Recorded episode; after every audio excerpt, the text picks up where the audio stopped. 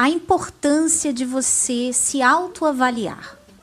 Eu lembro que uma vez uma amiga, ela me perguntou assim: "Nanda, escreve para mim aí era, a gente estava até no Godlywood e ela hum. falou assim: escreve 27 qualidades suas. E eu tive muita dificuldade. Eu tive dificuldade de achar cinco qualidades.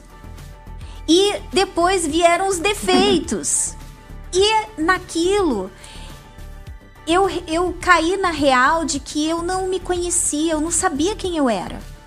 Eu não sabia as minhas qualidades. E quando você não sabe as suas qualidades, você geralmente se põe muito para baixo.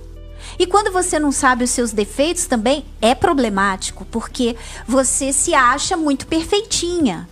Então, essa coisa da gente se autoavaliar, da gente se conhecer, de você conhecer, por exemplo, se eu perguntar assim, qual o seu ponto fraco? Será que você sabe? Será que você se conhece? Será que você sabe as suas qualidades? Será que você sabe os seus defeitos?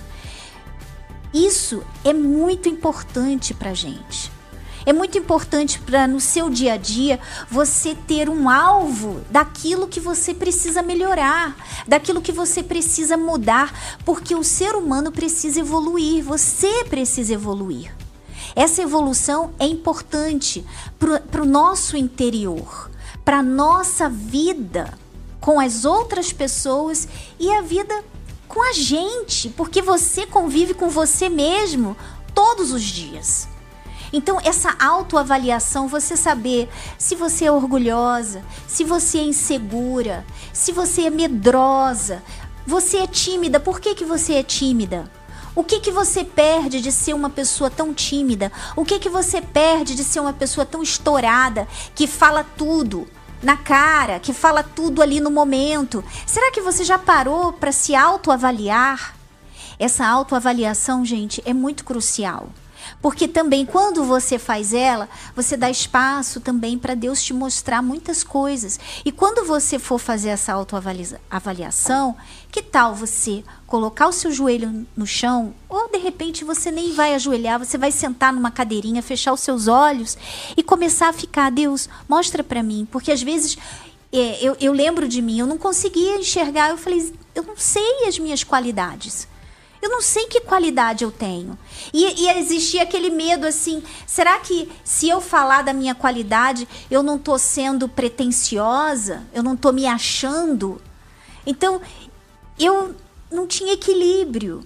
Deus me mostrou tantas coisas ali e ainda me mostra. Então, faz uso dessa arma.